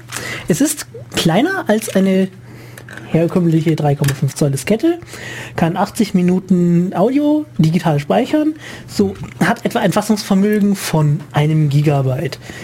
Äh, nur dass die Daten Minidisc nie in die westliche Welt geraten sind. Ja, ja. Ich weiß nicht, ich habe äh, ein Kumpel von mir hatte mal eins gehabt, aber das war glaube ich aus der Zeit, dass es schon mehr als ein Gigabyte ähm, Spieler gab, halt als MP3-Spieler. Ich war dann ziemlich verwirrt und habe dann niemals verstanden, warum man überhaupt Minidisc verwenden möchte. So, ich habe es gerade gefunden. CAV heißt Constant Angular Velo- Velocity. Kon konstante Winkelgeschwindigkeit. Ja, macht Sinn, ja. Hätte ich auch drauf kommen können. Ja, gut, ist bei vielen Sachen so. Ähm, Minidiscs. Wozu braucht man Minidiscs? Minidisc. Ähm, das war so gedacht als Konkurrenzprodukt zu ähm, Audiodisketten, äh, Kassetten. Ja. Okay. Und ja, sie war tatsächlich ja mehr oder weniger äh, überlegen. Sie hatten eine bessere Audioqualität durch die Verwendung des eigenen Codecs, den Sony da gebaut, gebaut hat. Äh, und konnten halt Daten tatsächlich si äh, sicher speichern. Du konntest die Minidisc, äh, wenn sie mal kalt war, tatsächlich neben den Lautsprecher legen, einen Neodym-Magneten draufschmeißen. Gut, damals gab es noch keine Neo- Neodym-Magneten. Magneten dann halt. Magneten dran schmeißen. Und ähm, die Daten waren immer noch da. Machst du das mit einer Audiokassette, sind äh, alles weg. Alles weg. Ja, das. Und das hat man wie gemacht? Und zwar hat man mit einem Laser die eben die oberste Schicht dieses äh, Datenträgers sozusagen geschmolzen und sie mit einem Laser sozusagen äh, polarisiert. mit einem Magnet. Oder? Mit dem Magneten Mhm. halt polarisiert. Ja, genau. Nachdem es halt wieder kalt war, konnte man äh, mit dem Laser halt wieder auslesen und dann hat sich halt durch den Magnetismus der Laser irgendwie dementsprechend verändert. Das ist irgendwie so Physik, die ich noch nicht verstehe. Aber man konnte damit halt tatsächlich zwei verschiedene Zustände unterscheiden, also hat man damit Nullen und Einsen. Ah, das ist aber toll. Ähm, da man auch noch digital gespeichert hat im Vergleich zu Ka- Audiokassetten, war das halt eine brillante Audioqualität. Ähm, konnte man dann auch ähm, von der ähm, Dichte her äh, Sachen entsprechend besser abspeichern als auf Kassetten, weil wir haben gerade zum Beispiel von äh, Backup-Tapes geredet, die, die, die, die ganz große von Terabyte Plus. Äh, könnte man damit mit Minidiscs sowas auch erreichen? Oder sind Ja, die also die haben, also die neuesten Minidisc haben etwa 1 Gigabyte Speicher pro Minidisc. Das ist halt für gegen, gegen ein professionelles Tape von heute kommt das, kann das nicht anstinken. Offensichtlich, aber eine gro- große Aber- Tape ist natürlich auch viel größer. Und meine Frage wäre ja halt, könnte man theoretisch diese, diese Technik hernehmen, weil es hört sich ja an, ob wie es sich besser gegen halt Dauerspeicher irgendwie Also es, verwendbar ist. es hält auf jeden Fall besser. Es hat, es ist auch relativ ähm, besser geschützt, weil die Minidiscs hört sich zwar nach einer CD an, es ist ja mehr oder weniger auch, es würde auch, auch vollkommen ohne auskommen, aber Sony hat beschlossen, alle Minidiscs kommen mit Hülle gleich mit. Aha. So ähnlich wie die DVD-RAM, die wir vorher auch noch vergessen haben. Ach, DVD-Raum, das war so eine komische Sache. Ja, ja, gut. Der DVD-RAM ist tatsächlich abgestorben irgendwo. Ja, von der Minidisc, für die Minidisc gab es auch portable Spieler, Abspielgeräte, die konnten halt meines Wissens nicht beschreiben. Wobei es auch Diktiergeräte gibt, die äh, auf Minidisc-Basis arbeiten. Aha. Also ab und zu sieht man auf äh, Versteigerungsplattformen mit vielen bunten Farben ähm, Minidisc äh, Diktiergeräte im En masse. Die kamen, sind anscheinend sehr sinnvoll. Ja, okay. Wird schon seinen Zweck haben, dass es die mal gegeben hat und das irgendwie. Naja, die Minidisc haben sich halt irgendwie Vielleicht sich in die Bedeutungslosigkeit katapultiert, weil Sony der Meinung war, Minidisc darf nur Sony herstellen und sonst kein anderer. Dementsprechend sind die Dinger auch teuer. Ich meine, damals für 15 Mark das Stück, da war man schon billig dran. 15 Mark, wie viel Euro ist das? Äh, 57 Also plus vom, minus. vom, Kaufwert, vom Kaufwert heute würde ich sagen 15 Euro. Aha, Also, interessant. also vom Kaufwert. Ich meine, vom Umrechnungskurs würde dir die Bank sagen 7 irgendwas, 57. Aha. Nee, 67 sogar. Boah. Gut, aber äh, dann äh, zurück zu meiner Frage, weil ich glaube, ich habe es jetzt verstanden. Äh, um Sachen auf Dauer abzuspeichern, äh, macht man, wenn man das mit einem Mi- Minidisc machen würde, dann braucht man irgendwie ähm, ein, ein rundes Ding, da womit man äh, halt das, ab, das Lesen und Schreiben machen kann. Weil es sind ja immer halt quasi so wie ein CD, halt flach und rund und das muss halt irgendwie drehen. Das ist, Genau. deswegen kann man das natürlich nicht so wie ein Backup-Tape einfach beliebig größer machen. Vielleicht ist das der Grund, warum das nicht funktionieren würde. Das macht schon Sinn. Ja, aber da kann man ja mehrere haben. Ich meine, Ja, stimmt, aber man will halt nicht, wenn man ein Backup von mehrere Terabytes macht, muss man nicht, möchte man nicht irgendwie jede 10 Sekunden halt so ein Ding austauschen. Das war, es gab vorher das Beispiel von Floppies. Das ist das gleiche Problem dann.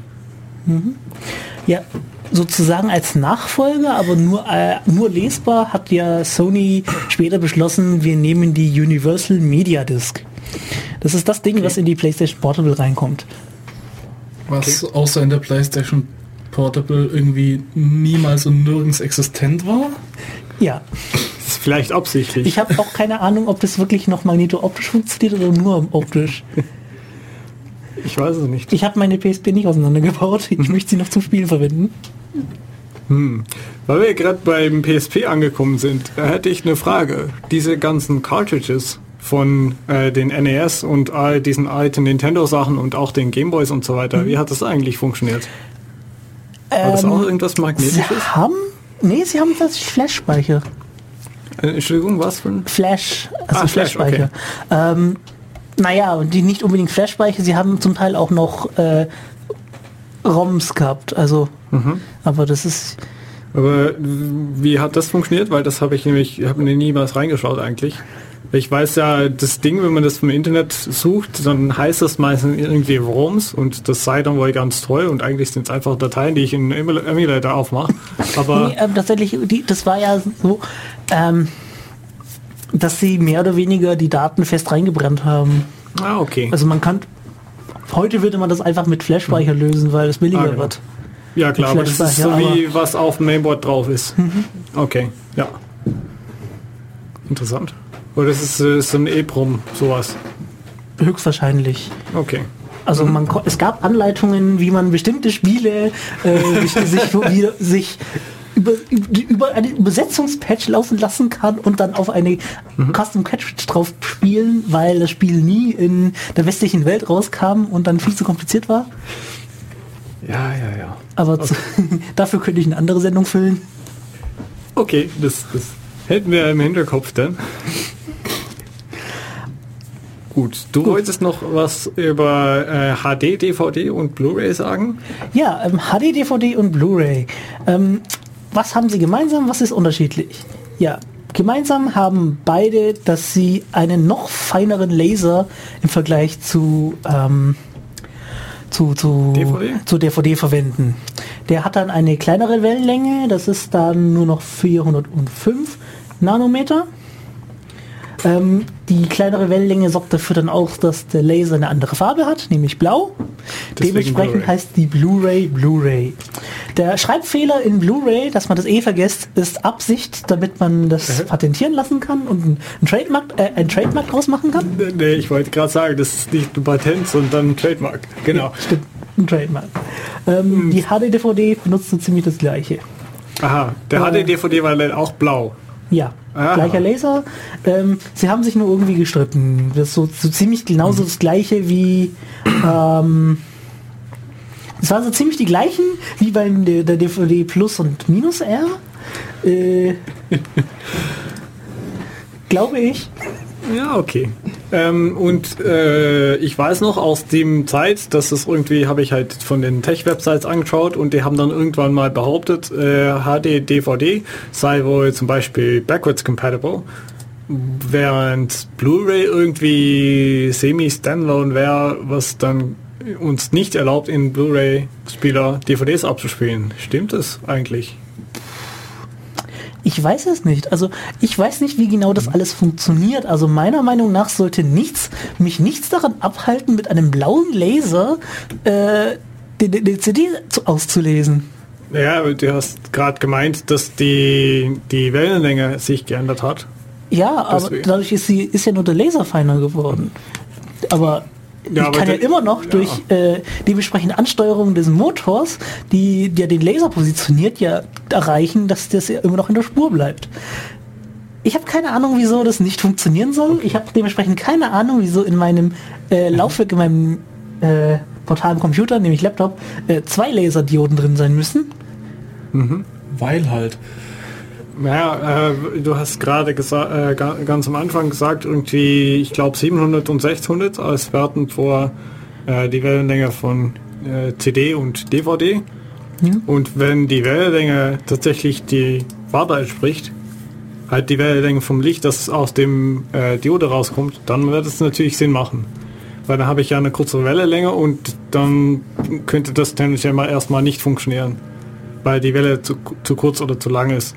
Je nachdem. Aber vielleicht stimmt das nicht. Ich, ich behaupte es jetzt einfach mal. Ich habe auch, ich habe keine Ahnung, wieso es nicht funktionieren sollte. Das müsste man irgendwann mal recherchieren. Ich habe es noch nicht gefunden. Ja. Vielleicht findet es ja irgendeiner unserer Zuhörer.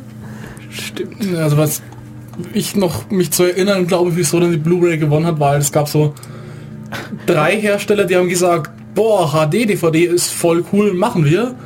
Und dann gab es halt so fünf plus X Hersteller, die gesagt haben, boah, Blu-ray ist voll toll, machen wir. Mhm. Und das also das Gerät, das mir jetzt am bekanntesten ist, das HD-DVDs abspielen konnte, war halt für 180 Euro so ein Laufwerk, das man an seine Xbox 360 anstöpseln konnte. Aha. Und dann gab es halt so fünf der größten äh, Entertainment, Home Entertainment Hersteller Tralala, die halt gesagt haben, nö, wir machen jetzt halt Blu-ray und das waren unter anderem dann noch Sony. Ah, ähm, das war zum Beispiel so die 360, also jetzt nicht mehr aktuelle Konsolengeneration von Microsoft konnte eben mit Erweiterung HD-DVD. Jetzt nicht mehr aktuelle Konsolengeneration PS3 von Sony konnte Blu-ray, das allerdings schon ab Werk. Ah ja. ich weiß, äh, ich habe das irgendwie mitgemacht, diese Konsole-Geschichte. Und ich glaube, der PS3 war ja eigentlich das erste, das irgendwie gesagt hat, jetzt entscheiden wir uns für den Plattformen und zwar den Blu-ray. Und ich weiß noch, viele Kumpels von mir hatten damals auch ein PS3 gekauft, damit man Blu-rays abspielen konnte, weil das wäre ja billiger als ein Blu-ray-Spieler. Ja, Blu-ray-Spieler hatte. Ja? Dein Blu-ray-Player war einfach günstiger als, also eine PS3 war günstiger als einen gescheiten Blu-ray-Player kaufen und so hattest du dann halt dann so hattest du also den Blu-ray-Player als hübsches Beiwerk und hattest dann auch noch so eine ziemlich schnieke Spielekonsole daheim stehen bis auf einmal. Dann, bis dann die EU auf die Idee kommt, oh, die benutzen, Leute benutzen als äh, Blu-ray-Player, wir müssen das höher versteuern. Was? Wirklich? Ja, solche Sachen passieren immer wieder. Leute benutzen es anders, als man für gewöhnlich fürs verwendet und dann kommt die EU irgendwann drauf, wir müssen es anders versteuern, weil es ja billiger wird äh, und wir, uns Geld durch die Lappen geht. Okay. Passiert öfters immer wieder. Das wundert mich jetzt eigentlich. Aber okay. Die EU macht Geld, das wundert dich. Nee, nee, das wundert mich nicht. Was mich eher wundert, ist, dass, sie, dass das anders gesteuert wird, weil es ist beides eigentlich das Gleiche. Gut, aber es ist vielleicht ein Thema für, für eine andere ja, Sendung. Für uns ist es, für, für uns ist es vielleicht klar, aber ja, genau. es ist dann eigentlich ein Unterschied zwischen einem Spielegerät und einem, mhm. in einem äh, Videoabspielgerät. Ja, genau, aber das, wieso gibt es da unterschiedliche Steuerklasse? Aber nee, gut. Nee. Ah, ah, Thema für ein anderes Mal. genau. Ähm, Thema für dieses Mal wäre ja neben äh, Blu-ray, was jetzt das aktiveste ist, glaube ich. Ja, die Blu-ray hat sich eben durchgesetzt. Kein, äh, vor, ähm, Warner Bros. hat dann alle Sachen, die sie als HD-DVD rausgebracht haben, nochmal als Blu-ray rausgebracht, damit, damit, damit man alles nochmal kaufen muss. Damit nochmal alles nochmal kaufen muss und damit sie nicht sich ins Jenseits äh, befördern. Ähm, die Blu-ray kann in ihrer aktuellen Forschungsversion äh, bis zu 80 Gigabyte Daten speichern. Ja, genau. Meines das Wissens. gut an. Das kommt ja schon fast an mittelalte USB-Sticks ran. Was? Ui, nee, nee, nee ich habe mich geirrt. 100 Gigabyte. Okay, ja, früher war es irgendwann mal 80, das stimmt ja. Ja, ja, also ich sehe hier dran Triple Layer. Ah, es wird immer besser. Ist doch toll. Ja, ja, ich habe dann auch noch was anderes irgendwann mal bei der Forsch in Sachen Forschung gesehen, so die komplett durch, so, naja, was heißt transparent? Sie ist transparent, aber hat dann irgendwie so neun Schichten drin. Ah, das ist so ein Hologramm-Disc oder wie heißt ja. das? Ja, ja, das habe ich mal gehört, ja. Das war dann auch so, ja. Das ist aber cool. Totally not creepy naja, irgendwann werden Flash, irgendwann werden, werden Flash-Speicher so gut, dass man die, dass die ersetzen. Ich wollte mich gerade fragen, wieso braucht man eigentlich überhaupt noch Blu-rays? Ähm, weil schwer, weil, weil äh, der Abspiel und Lese und ach, ihr wisst schon, was ich meine, äh, schwerer zu brechen ist. Was meinst du brechen? Du kannst es doch einfach rüber kopieren. Eigentlich ja nicht. Also ursprünglich haben sie für, für HD-DVD und Blu-ray gleich definiert den Standard, wie sie ihr, ihr Zeug sichern wollen. Okay, interessant. Ähm, ich, die Erfahrung, mit die ich mit CDs gemacht habe, ist folgendes. Ich habe daheim einen relativ alten CD-Player und manchmal kaufe ich mich CDs, weil ich bin also noch so altmodisch, dass ich gern was in der Hand habe und habe mir dann CDs gekauft und dann haue ich den CD im Spielzeug rein und dann tut es nicht. Und das erste, was ich da mache, ist Haus in meinen Computer rein, mache eine Kopie und spiele das dann ab. ich verstehe das wirklich nicht, warum man sowas macht. Weil das Kopieren ist immer Klick, einfach, fertig. Mhm. Haben niemals mitgemacht, dass sowas funktioniert mhm. hat. Also diesen Kopierschutz haben sie Advanced Access Content System genannt und haben halt beschlossen, ja, es muss es muss kryptografisch verschlüsselt sein mit AES. Ähm, dann ist da noch eine Liste drin von Player-IDs, die geblockt sind. Ah, ja, Das ja, kann, ja. Da gibt es dann Leute, die dann zu dem Zeitpunkt dann gemeint haben, das ist voll böse, weil dann könnte ja dann äh, Hersteller X hergehen und in seine CD reinschreiben, ähm, Hersteller Y ist böse und Ja, ja. alle von Hersteller Y aussperren und im Schluss ist dann möglicherweise der Konsument, der Kunde, der Der, Aha. Depp, genau. Gut, äh, die Schlüssel sind tatsächlich irgendwann bekannt geworden äh, durch irgendwelche Programmierfehler. Das braucht man, dafür braucht man ja keinen Programmierfehler, wenn der Schlüssel irgendwo, der muss irgendwo liegen. Und ich meine, als so jemand, der mal Security Master gemacht hat, kann ich doch mit einiger Aussagekräftigkeit sagen, dass es meistens relativ einfach ist, der Naja, äh, es gibt theoretisch ja, einfach ist, die, so die, die. Software-Player haben das ja, für Computer haben das ja irgendwie in der Software drin. Ja, genau. Der Ist Softwareplayer ist es noch einfacher. Ja, Aber das ist, es das ist halt um einfacher Hardware. als Software auseinanderzunehmen, ist halt einfacher als jetzt so einen Player herzunehmen und Klar. Äh, Bits flippen zu lassen. Naja, das einzige, der Trick ist halt, man hat ja AES und weil es halt irgendwie ein Gerät ist, das nicht am Internet hängt, ist es eigentlich nicht möglich, der Schlüssel zu updaten. Das heißt, es ist ein Schlüssel, die über X Zeit, bis halt es kein Blu-ray mehr gibt, verwendet wird. Und den, ja, wenn man das irgendwann sagt, ja, den möchte ich nicht haben, dann haben wir ja Pech. Naja, sie können neue Schlüssel reinbauen. Ja, aber dann funktioniert es ja nicht mehr auf dem alten Gerät. Äh, ja, sie müssen halt den neuen Schlüssel in ähm, und in, mit dem Al Nee, Quatsch, wie war das? Sie müssen halt irgendwie äh, etwas nehmen, was so eine Zeitreihe nehmen, wo beide Schlüssel sind. Mhm. Und danach können sie nur den neuen Schlüssel nehmen. Jein. Das, also so haben sie sich das gedacht. Ja, dann hätte ich es noch eher so gemacht, dass ich irgendwie ein Update-CD ausgebe und dass mir die halt, wenn man die im... Ja, Updates-CDs sind ja zu teuer, deswegen kommt das alles auf die, DV äh, auf die DVDs rauf, wo sowieso schon die Leute sowieso schon kaufen. einigen wir uns auf Kopierschutz ist voll doof. Ja, das auf jeden Fall. Gut. Hat, hängt das eigentlich äh, das Ganze auch noch mit dieser HDMI-Zeug zusammen oder ist es ganz unterschiedlich? Äh,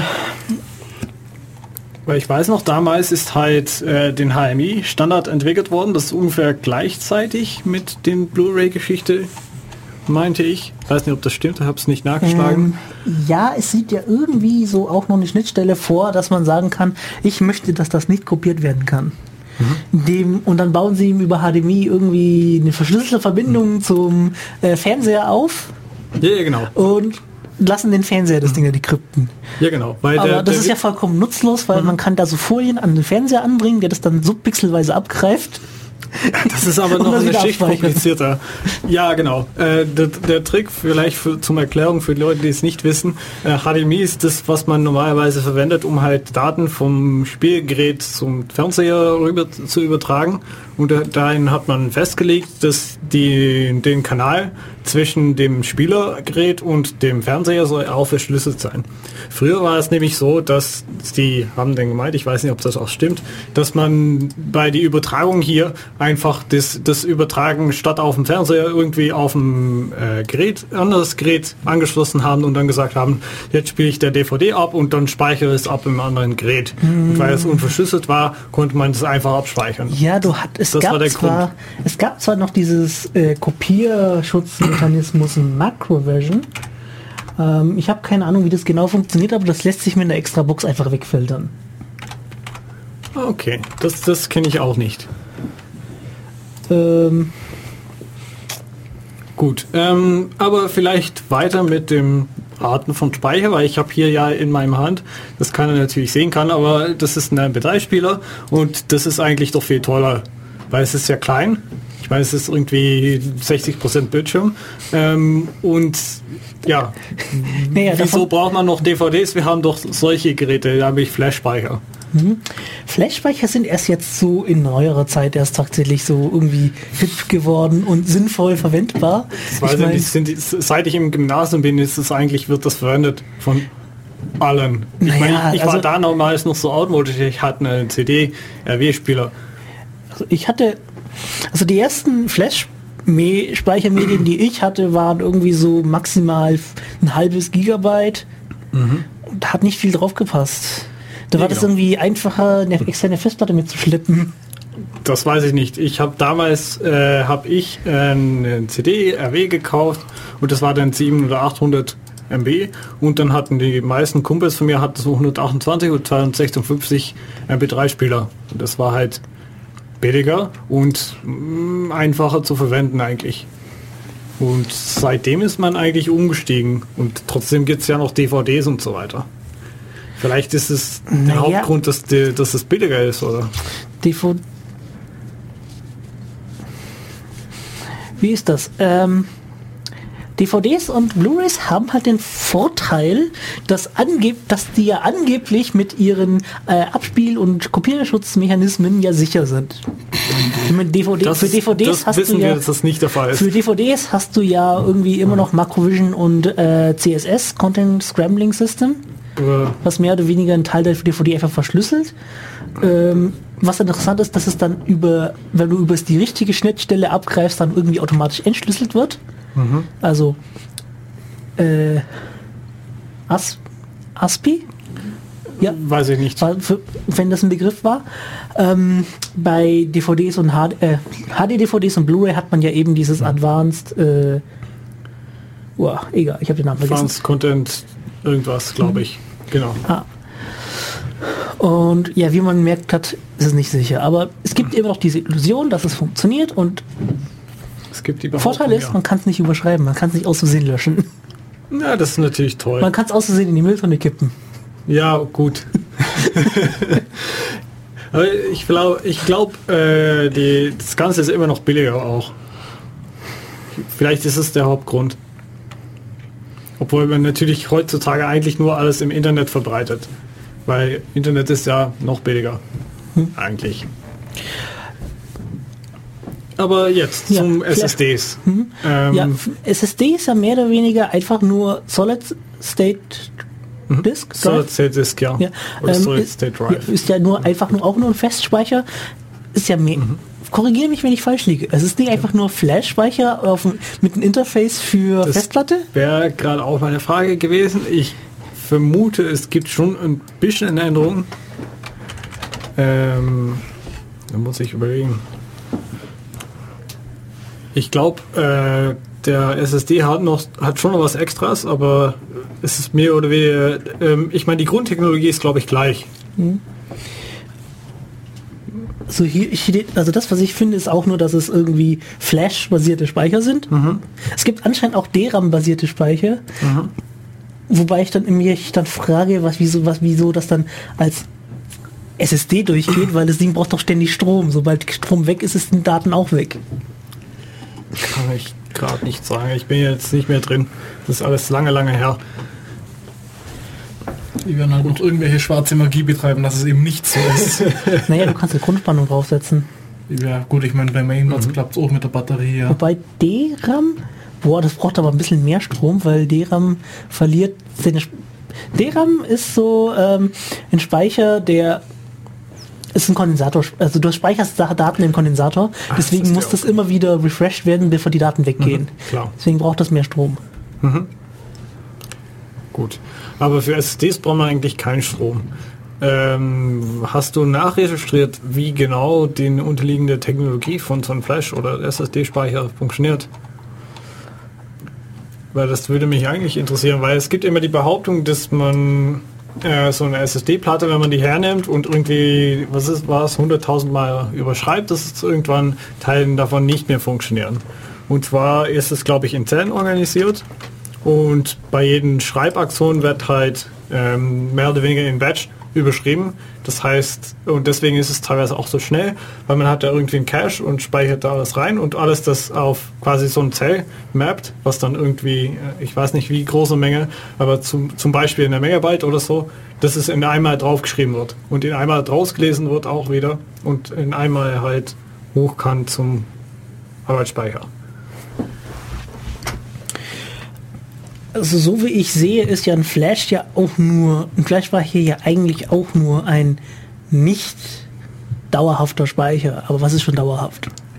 ist Also ein Flash-Speicher verliert, glaube ich, seinen Speicher nach zehn Jahren ohne Strom. Keine Keine Ahnung. Aber Ähm, aber zehn gut. Jahren ist schon lang. Ich meine, nach zehn Jahren funktioniert das Ding ja eh nicht mehr. Obwohl, der, der wird sogar in die nächste Zeit, glaube ich, zehn Jahre alt sein hier. naja, aber du, du hast ja immer wieder angehabt. Ja, ich habe immer wieder neue Angaben draufgeschrieben, ja. Ja, ja. Naja, sie speichern ja mehr oder weniger ja ihre Daten ja auch nur in Gattern ab, die irgendwie effizienter sind. Mhm. Funktioniert also tatsächlich so ähnlich wie ROM, äh, RAM funktioniert, halt nur irgendwie Okay. energieeffizienter. Ah, okay. Hm, spannend. Spannend. Und äh, wie sieht es eigentlich mit die Datenrate aus? Weil die Datenrate ist jetzt, ich meine, ich habe ja jetzt vorher gesagt, hi, es gibt ja Zellen und man kann die halt Da- in einem Schritt Takt Also auslesen. anscheinend ist die schnell. Datenrate immer nur von dem Interface abhängig Aha. und der Qualität der Leitungen. Äh, mit welchem Interface meinst du jetzt? Die Interface zwischen Platte und äh, halt die tatsächlichen Zellen? Genau, Oder? also zum Beispiel, also bei den meisten USB-Speicher sind ja Flash-Speicher, hast ja, die Limitierung, dein USB ist zu langsam. Ja gut, aber man würde ja natürlich, äh, ich rede ja jetzt, jetzt explizit von SSDs. Die tun irgendwie ja von irgendwie 150 bis irgendwie 600 oder sogar 800, glaube ich, Megabytes pro Sekunde.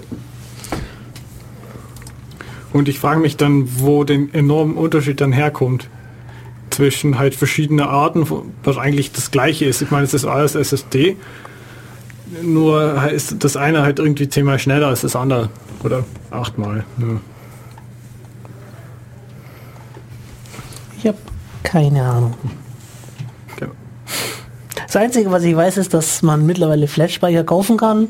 So irgendwie, wenn man das Geld dazu hat, äh, kann man sich schon so 128 äh, Gigabyte, nein, 128, ein Terabyte Flash kaufen. Das ist, hat, eine, hat eine Form von ähm, äh, einer PCI-Karte, die man sich einfach reinstecken kann. ja, genau. Das kenne ich ja. So, ich, wie- mir wird hier gerade gestikuliert, dass Musik kommen soll. Also Ja, spiele genau. ich gerade ein bisschen was ab. Nee, ich glaube, So, das war äh, Radio Free. Äh, das war Def Radio bei Radio Free FM. genau. Am Mikrofon war Ricky. Lukas? Jens. Wir bedanken uns nochmal alle bei unseren äh, Anrufern und äh, Leuten, die uns im Chat was ges geschrieben haben. Es war schön mal zu wissen, dass auch tatsächlich jemand zuhört. Und auch danke für euren Input. Ja. Dann bis in zwei Wochen. Thema sehen wir dann. Genau. Bis dann.